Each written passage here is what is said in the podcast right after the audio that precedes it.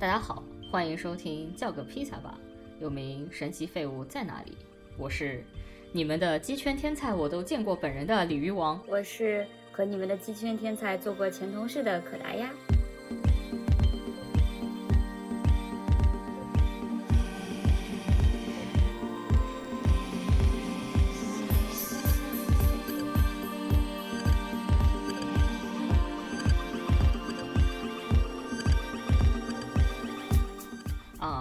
们今天呢是这个样子的，我们作为一个 queer friendly 的节目，一直聊男人好像不太好。呃，为了保证我这个你确定我们不是一直不要放弃我们？你确定我们不是一直聊男人，而不是一直针对男人？呃，对我们针对也是一种 也是两在意嘛，对不对？我们之前都讲了很多跟男性有关的事情，对不对？嗯那突然有一天呢，就是我们今天的嘉宾呢，就跟我讲，我们就是在很多呃拉拉群体的雷区里面反复蹦迪，所以呢，这个希望大家不要放弃我们。我 我们还是啊不不，应该说我们呢是希望可以在这个 queer friendly 的路道路上走得更加的长远，所以呢就需要平衡一下。既然聊了这么多和男性有关的事情，那我们就来聊聊女孩子跟女孩子之间的关系。嗯，所以现在先先欢迎我们的这个嘉宾呃，大家好，我是期待更多华语基片的荣荣杨。啊，欢迎荣荣阳。对，今天是海陆大餐，对吧？就是 对，有鸭有鱼有羊。是，我们之所以会做这一期节目呢，呃，一方面也是呃不久之前荣荣阳跟我提问的一件事情，呃，他因为看了是台北酷儿影展的片单，对不对？对，荣荣阳就跟我说，觉得那个女同志的片很少，然后大多数还是男同志的片，嗯就问了我这个呃半个从业人员说，为什么女同志的片会更少？是不是因为行业对于女性更加不友好？那我觉得这个事情呢，我们就可以来录一期 podcast，录一期节目。呃同时呢，也有蛮多的观众想要听我们聊电影，毕竟我跟可达鸭就是在一个可达鸭在哪里认识的？请补充。高端国际赛事。对，和电影有关的高端国际赛事上认识的，所以呢，呃，其实聊这个东西呢，也算是我们呃老本行。虽然我自己本身其实有点不是很想一直聊电影，因为呃我的这一个打分手厨房都不会吵架的这个个性，在聊到电影的时候呢，有可能会出现偏激、偏颇。啊，以及刻薄的本性，嗯，为了啊保持我的良好形象，所以我尽量避免聊这个事情。但是既然大家想听，那你们就做好准备吧。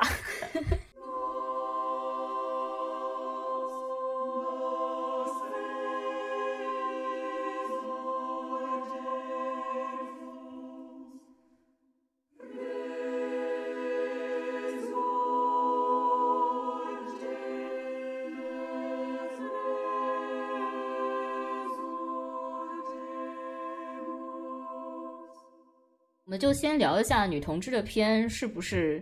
很少这一件事情吧。荣阳，你先来，你你的感觉是什么样子的？我的感觉，其实在我几年前第一次参加上海酷儿影展的时候，我是从来没有这个概念的，我就觉得应看尽看，应收尽收，大家看了开心就好。然后今年呢，可能因为这两年，呃，女权的这个舆论场在国内也比较越弄越大了嘛，他们可能会有一部分，特别是一些拉拉的呃女权观众，会对这个有更强烈的诉求。然后我在跟他们进行一些激烈的讨论之后，也会有意识的去看一看嘛，就比方说，哎，刚好一个华语地区的呃影展出来了，那我就看一下它是不是真的有那么少。然后一看，哎，怎么这个片单一直拉拉拉拉拉，就没有什么拉拉的片子，主要还是呃 gay，然后还有一些呃跨性别的。那我就觉得好像，假如你在这个环境里面，还是女性的片子比较少，多少有点不对。那当然，这个还是大家选的嘛。那我不知道是因为质量上面的确很差。那当然，谈到质量的话，我之前那个讨论里面也有说过，就是，呃，他们觉得啊，质量差应该是打个引号的，因为可能现在评判的标准是一个怎么说呢？对女性不够友好的标准。就这个标准还是建立在男性那边，比包括三大，包括很多现在那些影评人选出来的东西，还是以男性的标准在看待。我觉得这个多少有点小小的道理，但是如果你要放到私人的角度去说，我是不认同以一个人他是不是今年他最喜欢电影里面有没有拉片来判断他够不够女权或者够不够女性友好，我觉得这个是不对。但是你要说整个评价体系是不是对女性偏颇，我觉得这个是可以商榷的。那么当然最后的结果就是。呃，我我我先看了台湾酷儿影展嘛，然后我之前也稍微扫了一眼香港的，我觉得这个基片的数量是比较少，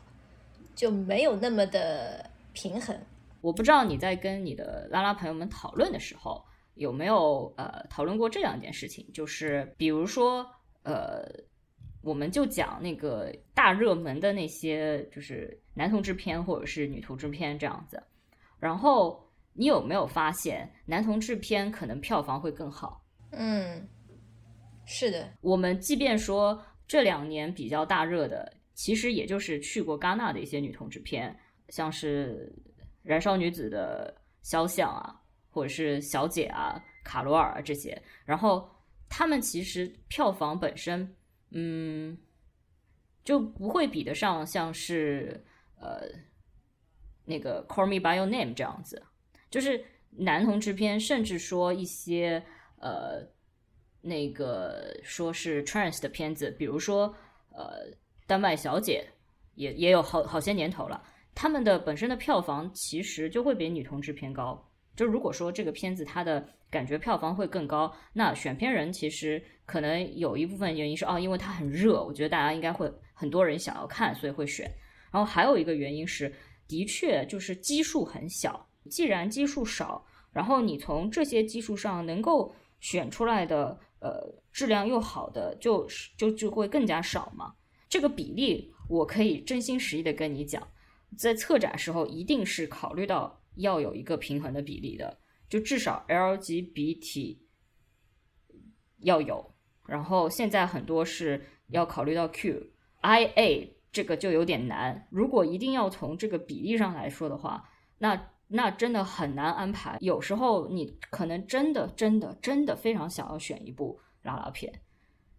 但是你就是选不出来。这个这个事情是有很多方面的。有一方面是，呃，小影展请不了大的，然后呃，有一些影片他不愿意在你这个影展上面放，比如说他可能质量比较好，他就不想在你随随便便哪一个什么呃。亚洲地区放，因为他想要保留他的亚洲首映，他可能会要把它留到那个哪个大的亚洲的电影节的时候去里面进主竞赛，或者是反正就是一个非常隆重的亚洲首映。就是一旦这个片子好了，你不见得说就更容易看见它，他可能他从发行商的角度来说，他可能更想要呃把这个第一次这个首映。给一些更加大的电影节，那比如说像是台北酷儿影展，它本身不算是一个非常大的电影节，就是因为它是一个专项的，它是一个跟酷儿有关的专项的。你这样子比好了，但凡是一个酷儿电影节，它本身就没有一个 general 的电影节来的大，对吧？那我如果是一部好的影片，我首选肯定是去。更大的电影节，首选肯定是戛纳三大，然后再去其他的 A 类电影节。这个 general 的电影节会让我的这个发行更加好，我可以有更多的国际发行。如果我只是单单第一次的首映就去了一个酷儿电影节，我在酷儿电影节里面是是酷儿电影节里面一般是没有电影市场的，我是我是做不了卖片买片这个事情的。那从发行方的角度来说，他肯定就不会愿意一个新的片。质量又比较好，然后首选去酷儿电影节了。那你想想，剩下的呃去库尔电影节能去库尔电影，要么就是有一些年头的片子，不会很新，他已经呃去过很多大的电影节了；要么就是别的大影节大的电影节没要他，然后他觉得自己的这个题材可以去碰碰去库尔电影节碰碰运气。所以你看层层筛选下来以后，就真的能选的就很少了。我看到有人说，哎，为什么豆瓣上面选个人十佳，很多拉拉都自己都都不选女性题材，自己都不选基片，是不是就又开始开除垃圾了？说他们不够女权，我就一下子被这个地图炮给惹火了嘛，我就跳下去跟他激情对决了几下，然后就有点吃吃不消。但我觉得他提出了一些我自己都没有想到的问题，所以我们能够在这个节目里面讨论，还是挺好的。我觉得，因为呃看到的女同志偏少，所以大家神经非常紧张。就是她的这个 identity 如果是女同志，她她寻求的在文艺作品中找到的对应的 identity 就一直是女同志。可是人人的 identity 是多样的，人是很多样的，她可以是一个女同志，她也可以是一个双性恋，但是她不一定要去文艺作品当中。呃，找到这个东西，就比如说有些人，她可能是女同志，可是她如果说你问她你是谁，她首先放到首当其冲的那个 identity 可能不是性取向的 identity，就可能是种族，可能是信仰，对不对？可能是别的东西，可能是是政治光谱，就是她对于自己的这个认知最重要的那个身份不一定是女同志啊，就比如说。有女同志片，然后女同志片里面拍的那个关系是不对等的关系，而他这个人一直以来追求的是一个更加对等的关系，所以他可能选了一部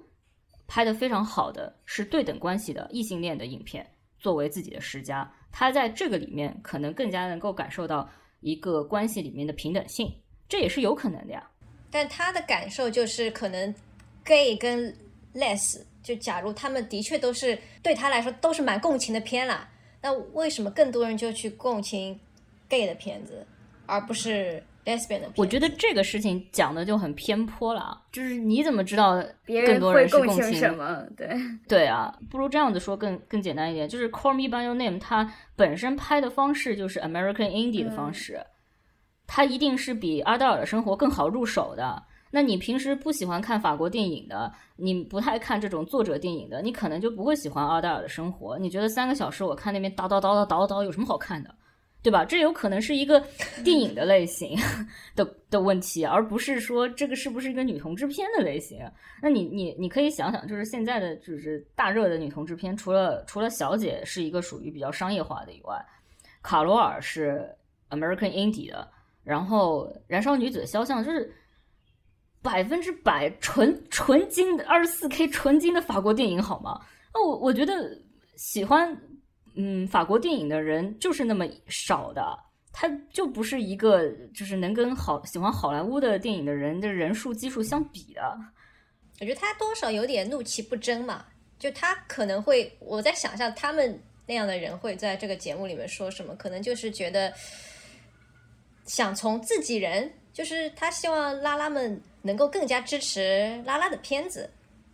就他当时的一个说法是，就是一律加一星，甚甚至就是五星起。我猜测一下，这个是否反映了一些，就是某些人他自己对于自己的身份或者某种，就刚才李玉王说到，其实选片他可能会更看重这个关系是否平等，或者大家其实每个人都承受了很多的压力，然后他可能会，就他不会是一始终把。自己的性少数群体这个标签放在做任何事情的，就不会把这个标签始终置顶。就是他选择他喜欢某部电影，可能背后有很多的因素。但是我听上去，如果要给所有的拉片建议都先五星打起来，打起来再说的，他似乎是把这个身份置顶在了前面，然后以这个身份来做所有的做很多的事情。我觉得以社交网络来说，大家其实展示都是你个人，然后。如果你一直是那种革命性非常强的人，然后他可能会你一目了然，你就知道啊你在支持什么，你的那个呃你支持的是什么，然后身上最大的标签是什么。但是其实很多人他们就是玩一玩，然后他可能会展示的自己的更多面，但是这些人，但是当然，我觉得反过来也可能，这些人会认为，每个人因为我们这个群体的力量如此的薄弱，所以我们就应该让每个人都成为一面旗帜，一个旗手，把自己所有能展示出来的机会变成一个据点。然后我觉得这个大家其实是一种生活观念上的出入就有点大吧，我我只能这么说。就是你们，如果你们在这个方面不合，就是不能够达成一致，那肯定还有其他的各个方面，你们大家交往中可能都会发现差异。好严肃，我们今天把我逼成什么了？我平常根本不是这个画风。我也知道，但不知道从，我觉得这个话题，但但是我觉得讨论是有意义的，对，是，就是对对是是值得讨论，风趣幽默。你有没有觉得？这这个地方我们就能看出一个问题：当我们开始讨论女同志的东西的时候，它就突然变得非常严肃。对，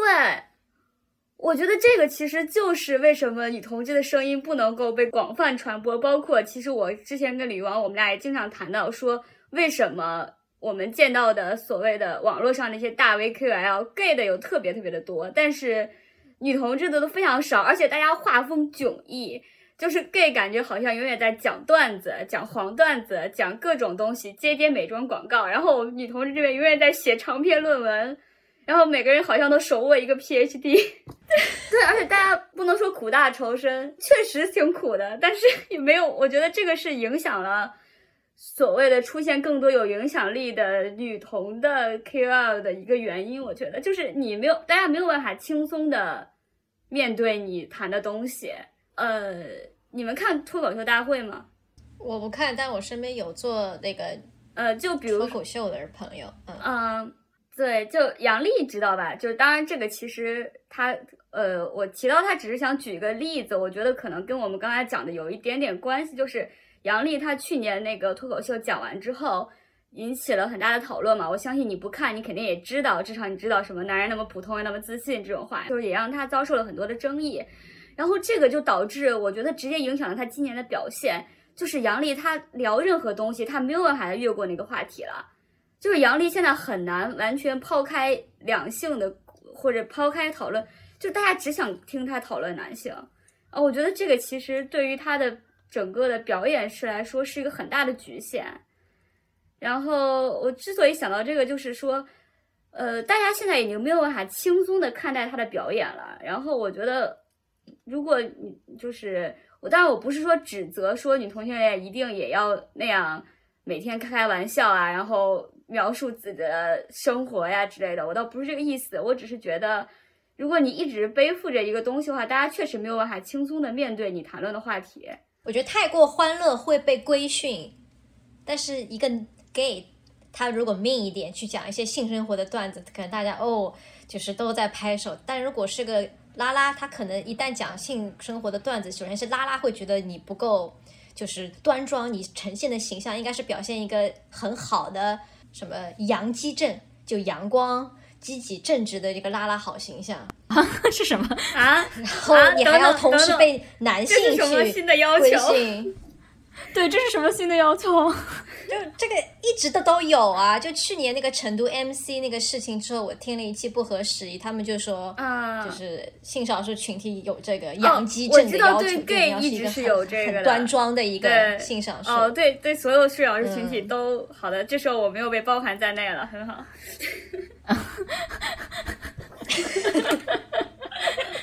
啊，大大大家不要生气，我们真的是一个 queer friendly 的节目，我们的嘉宾里面都没有多少直的，嗯，要反复重重申这个，强调这件事情，保命，保命，保命，保命。对，我们应该先自信，先从不强调开始，对吧？我们就是讲自己想讲的，就不要强调了，对吧？狠一点。其实你们想一想，我觉得道理是一样的，就是。拉拉影片很少有轻松的，可是就真的就是连影片都比较苦大仇深。这个地方，这个地方我真的真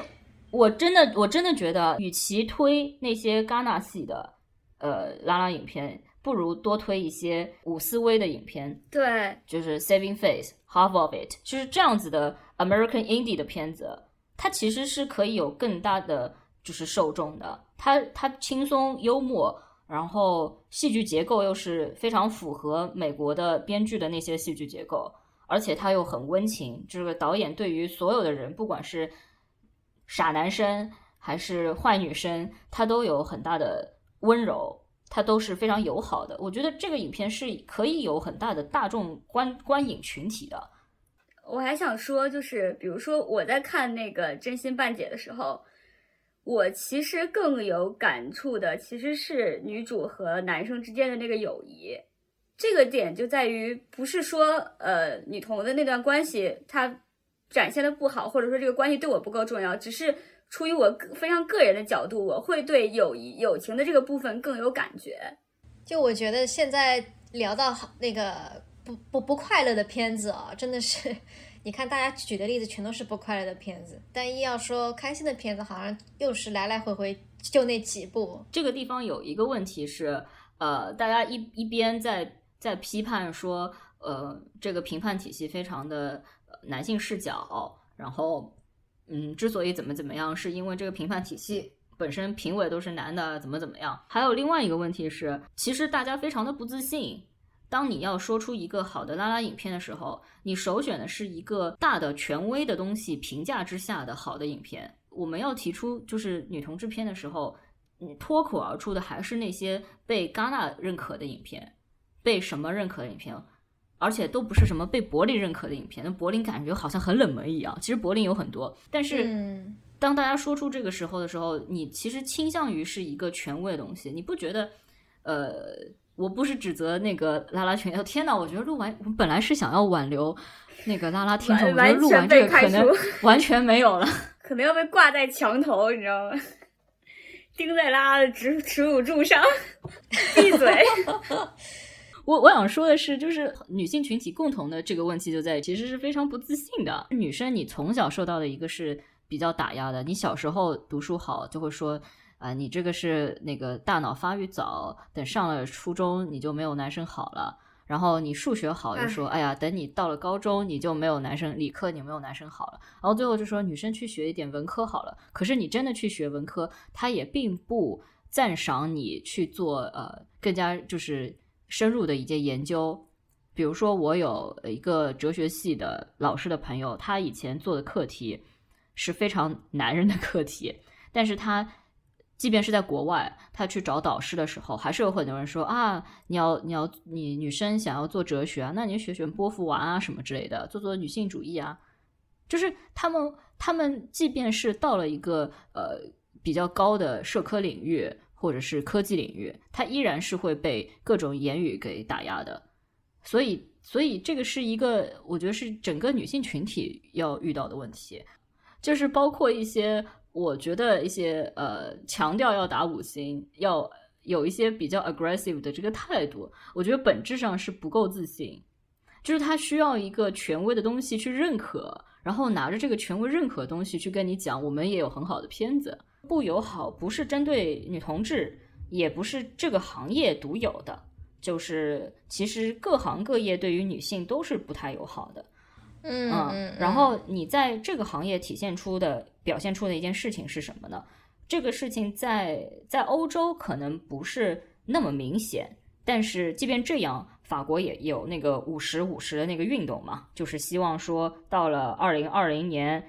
其实现在也到了，根本没有实现，就是呃男女男女工作人员的比例可以达到五十五十，在电影行业，但其实其实也不可能嘛。然后呃。而且这个这个说法其实也会有一些人觉得很偏颇，他们会觉得不舒服。比如说 trans 的群体，他就会觉得说，那你把我放哪里？还有一个事情呢，就是说，其实呃，在东亚，特别是在东亚，呃，或者我直接说在在在华语圈吧，华语电影圈子里面，就很少有女主角。我这个话你怎么理解呢？没有真正的女主角，大多数的影片或者是电视剧。大多数的影视剧其实都是只有男主角，而女性演员是给那个男演员做配的。简单而言就是这样。所以一旦有一部剧或者是一部电影，它是一个真正的以女主所谓的大女主啊，是真正的这个女主有女主角的影片，马上就会有特别特别多的女演员蜂拥而至。就可以自降片酬来演这个片子，或者是自己投这个片子。这个事情在新人导演身上发生很多，因为新人导演呢，现在开始写东西会比较注重说写女性的角色，甚至有一些就是以女就是女主角的影片。我有个朋友，他就是写了一部影片，嗯，真真正的女主角的这个影片，就马上收到非常多的呃有流量的那些女演员，就是递橄榄枝。甚至说自降片酬，就是想来演这个。你如果写了一部女主角的片子，你就是不愁没有女演员来演，就可见说什么呢？可见就是女性的片子，不要说女同志，就是以女性为主角的片子本身就很少。那这个女同志片啊，那我们只能说我们这边不能拍，对吧？就一旦这个东西它有了，那真的是因为它有两个女主角。行业的不鼓励的确是存在的。就少女图里面来说，她在那个年代，当然那那个年代是比现在要更落后嘛。但她要画画，其实也是不能去画男性的裸体啊。她如果真的要去一个 gallery 上面展出自己的作品，她都要署自己爸爸的名字。我觉得这些都是非常令人伤心的回忆。嗯。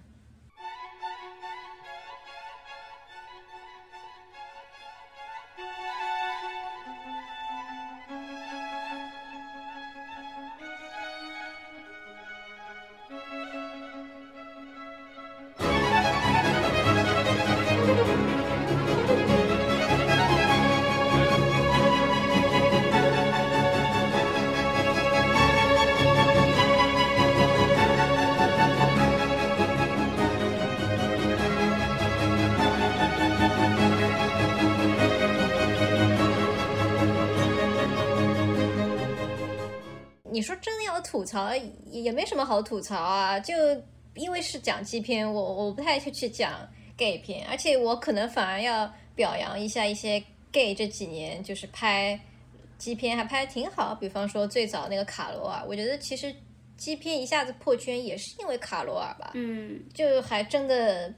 要挺谢谢他们能够这样拍，包括哎，我其实觉得这种就是同时拥有不同的。跨性别的，我不是说那种跨性别，就是他能够跳出自己原本的给自己的一些性别的视角去拍另外一个性别，都还不错。像今年就是《犬之力》嘛，那个谁呀，坎皮恩是吧？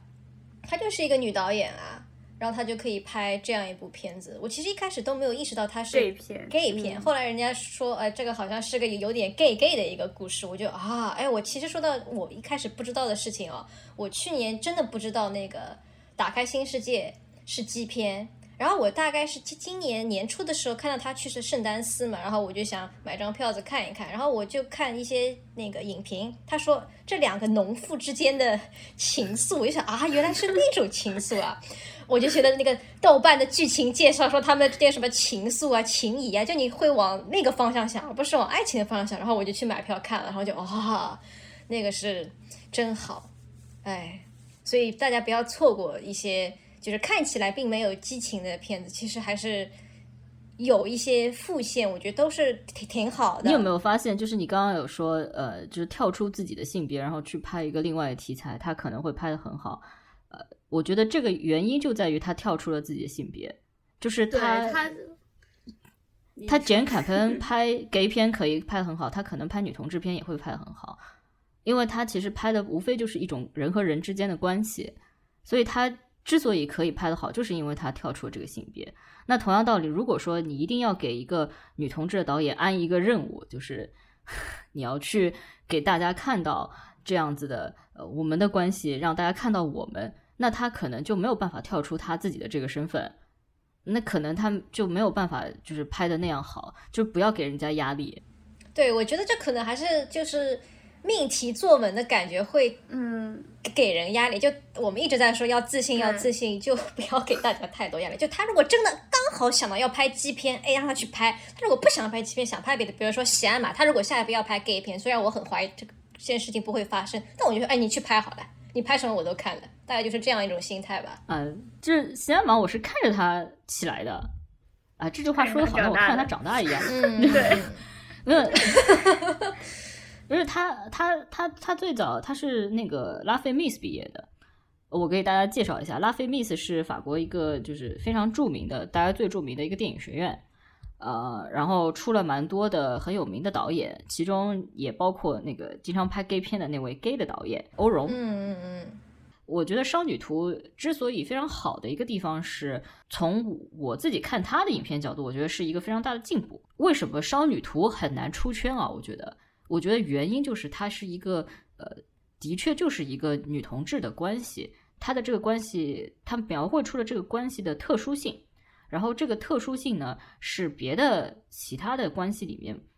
不太会有的东西，所以它呃会比较难出圈。但是如果你要从强调这个性别身份的角度来说，它真真的是一个非常好的片子。行嘛，这个人嘛，本人嘛，我也见过啊。这个时候可以聊点八卦了，嗯呃，Q 到了自己的 ID 由来，对对对，你们你你们几千天才我都见过。他他我我之前给他做过一个采访，然后是一个群访，正好我跟美国记者排在一起，呃，他他在这边。那个彩嘛，然后阿黛了在那那那关那个时候，他们两个应该已经分手了吧？就是拍双女图的时候，他们两个肯是不是已经分手啊？我我不太清楚啊。他分手很很多年了，分手很多啊，分手很多年。OK，然后呢，呃，就是他们两个分开做采访，反正都在一个天台上，然后呃，做采访的时候，可能他们的 PR 呢送了他一个包。就是那种呃一个一个布袋包，然后里面有一些物料啊什么的，就给给电影人的那种东西。然后他就说我这个就不要了，他就就是随手就送给了旁边的女记者。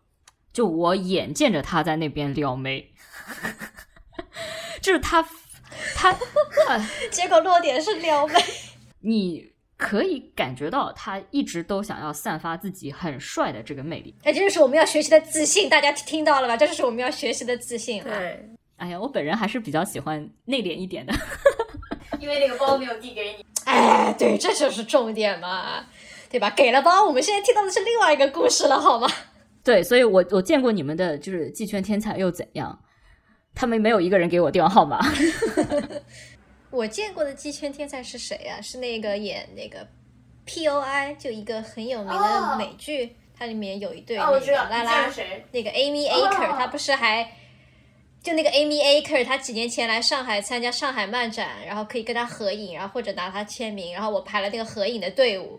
对，然后那个场馆就我排队的那个地方，是我有生以来见过拉拉浓度最高的一个地方。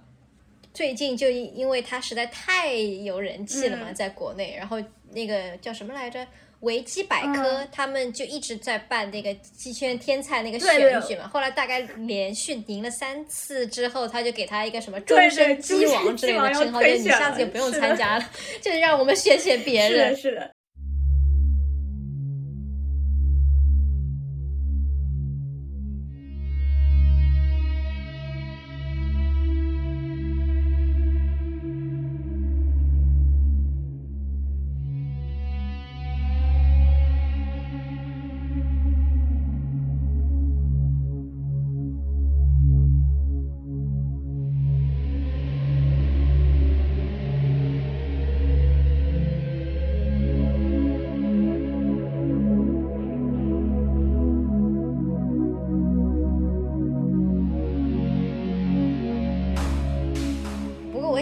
你是不太喜欢，我是觉得还 OK。就那个《c a n o j o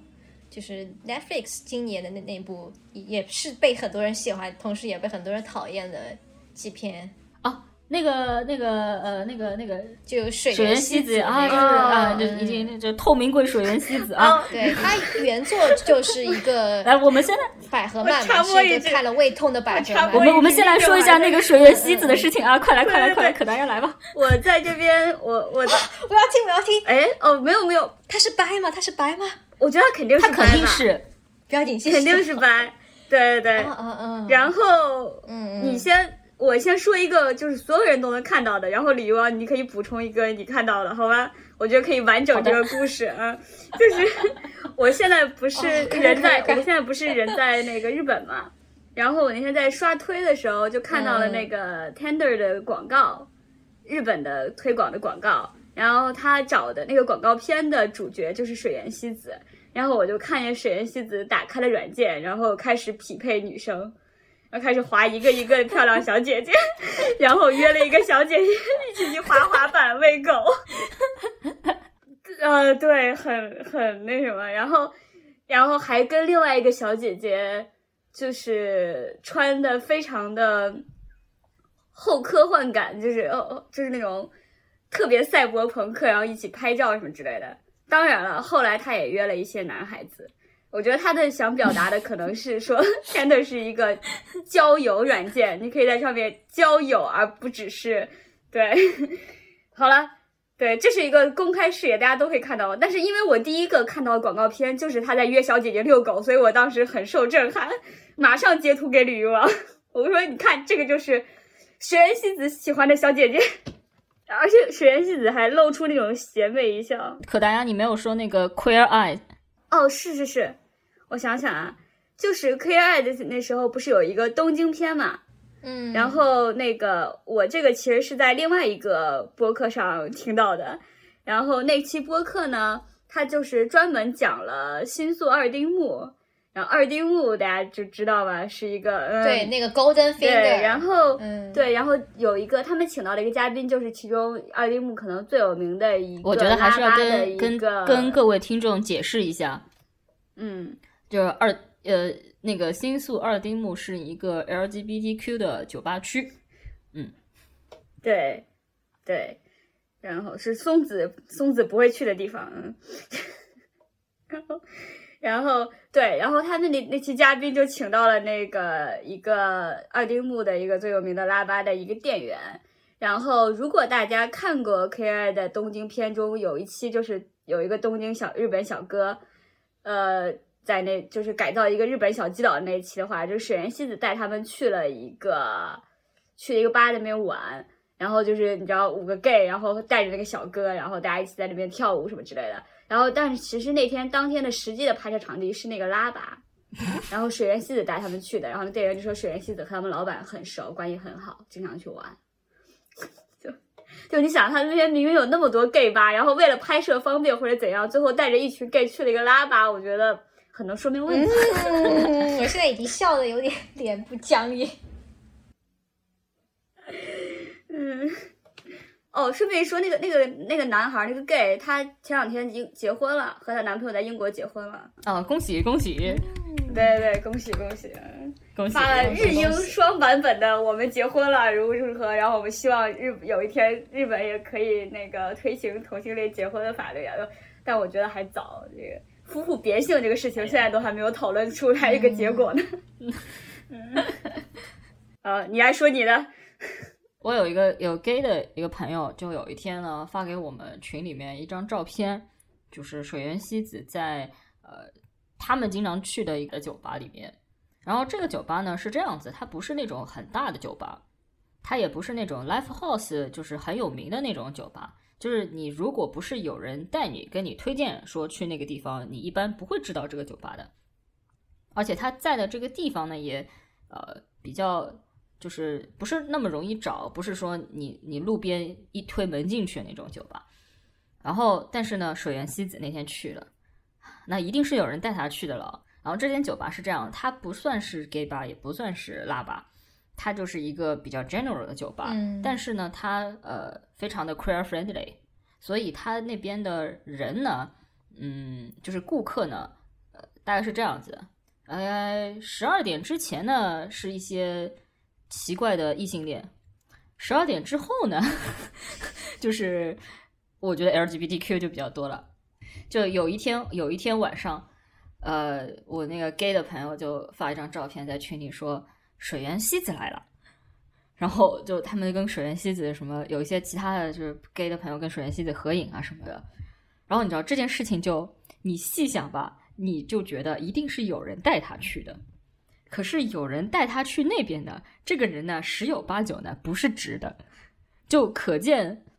我们先不说水原希子是不是白吧，就是可见他至少是个 queer friendly 的吧，对吧？嗯嗯嗯。那我其实也有一个跟水原希子相关，但是我很多年很多年以前看的那种日本的，就是两个人一起恶搞另外一个人的那种实况的节目嘛。然后在那一期里面，水源跟一个男的要一起恶搞的是一个女声优，然后这个男的呢是这个女声优的老公。他们是怎么恶搞的？就是水源希子假扮一个是呃拉拉的这么一个那个性向认同，然后他跟他的经纪人刚好是一对。然后他们跟那一对声优 couple 一起录节目，刚好就是休息室是隔壁。然后那对声优 couple 去跟他们问好的时候，一推门就看到水原希子抱着自己那个 扮演的经纪人在卿卿我我。然后那个被恶搞的那个女声优就陷入了很大的惶恐，知道吧？就不知道这件事情怎么就发生了。然后水原希子呢，因为她那当时已经很有名气了，然后就跟他那个经纪人。伴侣说：“哎呀，怎么办？刚才被看到。”然后他们就决定去跟那个声优 couple 去说这件事，然后还问他们：“你们要多少钱封口费？” 就说这件事情对我们来说很困惑，我不希望别人知道。然后最后那个声优太太才知道啊，原来他们是假的。然后反正就整件事情很搞笑。但是他最后说假的时候，他就问水原希子说：“你的确不是喜欢女生的对吧？” 然后水原希子很当然是很多年以前的结果，就说：“是的，我喜欢男生。”然后我觉得这件事情。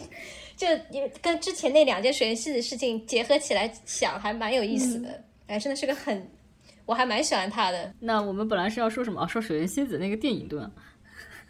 哦，对对对，那电影其实我没有看。推荐一些基片的，因为我是听说口碑很差，所以我就没有看。你们都看了吗？我看了，我觉得还不错。但我知道为什么口碑差，因为它有一开始就有很长的跟那个异性发生关系，然后后面也有。然后又说了一些，比方说什么，呃，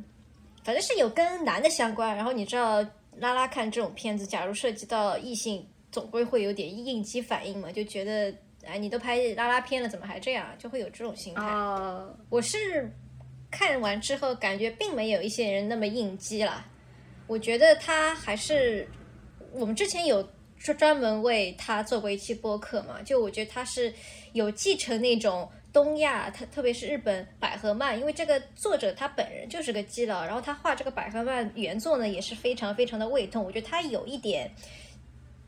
希望超越，但是最后又有那种顾影自怜的那一部分，在我觉得还是一个挺典型、挺让人眼前一亮的日本基片。因为我跟我搭档回顾了一下，好像日本的。总的来说，LGBTQ 片就比较少，然后它能够上个 Netflix 还是挺不容易的，所以我对这部片子是没有什么太大意见，我还挺喜欢的。而且我记得水原希子在采访里面说，这好像是第一部呃启用了那个亲密系调解员，就那个 in intimacy Coordinator，就是因为这部电影第一个启用，他们有一些床戏就。不不光是异性床戏，同性床戏可能也是启用一个在那里，呃，看着每一个人都有得到 consent，都有觉得舒服就拍这部戏的一个角色。哦，这个职务我前两天所以我觉得他这整体来说还挺好的。嗯，嗯，哎，那为什么阿黛尔的生活大家可以接受呢？阿黛尔的生活其实跟异性的部分很少啊。一开始有一段，但是它里面就很对，嗯。但是因为后面的同性床戏更多，而且是多到有些人已经有点受不了，所以你看就也无所谓了。他前面有一个男朋友，无这件事情我要声明啊，我就是那个被这个吓到的人。啊，我再补充，在在你说你吓到之前，因为我相信会非常精彩，我再补充一个比较不精彩的，就是我觉得和那个床戏出现的顺序也有关系。就是他前面和那个男性那个床戏，完全是为了烘托他们后面是多么的，嗯，那个就是这个他就是就是阿黛尔是如何的觉醒了，或者说被激发、被唤醒了。然后他其实是作为一个衬托后面的，以及他们俩的关系也好，他们俩的床戏也好，这个存在的，他就是要被踩高、踩一捧一，他就是要被踩那个部分。所以我觉得大家可能没有那么的抗拒。但如果虽然我没有看，但是像你那样说什么前后都有的话。可能就会有点不适。好了，你可以开始了，李玉王。话说那一年，二零一三年，我应该是最早一批看到阿黛尔生活的人。而我那天呢去的呢稍微有一丢丢晚，呃，进去以后呢，只有就是旁边的两边的位子了，然后我就不想坐很边边的地方，我就坐在了台阶上。哎呀！我真的非常后悔这件事情。就那个台阶上吧，坐的也不舒服，然后呢，我又比较着急，当中呢又很想上厕所，然后这个时候呢，那个那个很很长达三分多钟的床戏就出现了。哦，真的是，你你们可能在电脑上看不会有这个感觉，可是你在那种千人大厅环绕立体声，然后那个那个大幕，那个肉体怼在你面前，然后就就是无所适从，你知道吗？然后我坐在台阶上，真的坐不住啊，然后好不容易熬过了这一段，逃不掉。对我这个，我当时就想，我其实很想上厕所，我前面就想上厕所，然后我当时想说，我现在如果出去的话，显得我很心虚，然后，然后好不容易熬过了这一段，就是呃，那个我我说的那一段是是两个女生的那一段，那个阿黛尔跟雷亚塞杜的那一段，然后呃，好不容易熬过了这一段，呃，过了一会儿又来了，然后呢？这个时候呢，厅里的人也有点坐不住了。然后呢，好不容易那段还稍微短一点，然后那段又又过了。过了以后呢，又来了，又来了。然后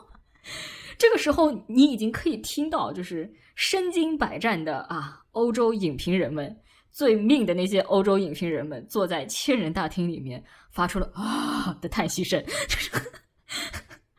然后。我我我甚至觉得，就是我旁边大叔都起反应了，你知道吗？然后，然后这个时候我是真的坐不住了。我觉得既然你们都 了，我就出门上个厕所。然后，但是这部影片的确非常好，就是拍的非常好。从电影角度来说，呃，就媒体场出来以后，基本上大家都疯了。我当天晚上，我梦到裸女。就是你看他，就是这个魔音缭绕啊，这这很可怕，好吧？我当时年纪很小，好吗？要不就推荐几部还挺开心的，自己看了挺好的基片吧？就不管你是不是基佬，都能够看的挺舒适的片子。有一部片子其实很少有人提起，然后豆瓣上呢也只有一百零五个人的评价，可能因为它也没有缘吧。但我觉得那部片子还是挺好的。呃，是法国的一部片子，是二零一二年的，叫《Les Invisibles》，就是翻译就是有叫无影无形，然后台湾的翻译叫看不见的同志。他写的呢是呃二十世纪初呃一些这个在一次世界大战和二次世界大战之间那个几个同志几对同志的。故事，然后是一个纪录片，然后他们现在都已经是老人了。当年我是在巴黎的 LGBTQ 的影展上看见的，巴黎那个叫 s h e h i s h e h i 也是办了挺多年的一个呃同志的呃不是同志酷酷儿的电影节。呃，这个是个纪录片，我还觉得我对这个片子印象还挺深的。嗯，主要是当时。其实还是一个比较，呃，比较那个，呃，不像现在，就是现在其实有非常多的，比如说老年的这个 gay 啊，老年的同志的纪录片呢，但这当时这个还算是比较，呃，比较比较少的，但它就是 LGBT，就是 gay 和女同志都有这样的一个片子。那我推一个剧，一个片子。剧的话是叫《密西西比》，因为这几年那个脱口秀很火嘛。然后《密西西比》的这个女主角刚好是美国一个抗癌还是反正抗重疾，最后抗成功的一个还挺成功的女性脱口秀呃表演者，她叫那个 Tig，她在《密西西比》里面就讲了自己呃抗。重疾之后回到家乡密西西比，然后重新开始事业，然后开始跟别人发展亲密关系，就是相当于一个怎么说呢？比四分之一人生危机更多一点的，就是我觉得我们在任何年龄段都能够共情到的一部片子，而且也有很好的那个感情线。对，他在剧里面真的就是把自己的生活写进去了。里面的他的谈恋爱的那个对象也是他当时的妻子，他的妻子呢也在最新的那个《拉字至上》呃《Generation Q》里面扮演一个老角色的，现在现在是前伴侣吧。然后片子的话，我还是要推荐《爱的甘露》，因为它非常的经典，很有代表意义。当然，我觉得你如果不是基佬的话，倒也不用太在意那个代表的意义。但是它的确是一个让我看了特别开心，然后我觉得任何人都能够看得下去的一部极片。哦，我还要说一句，他的这个床戏的是当年，反正震惊全球吧，就《The L Word》。他最初拍摄的时候，那些制片人啊就会叫，呃，其他的那个 casting crew 的人去看《爱的甘露》里面的床戏，那个床戏是挺好的。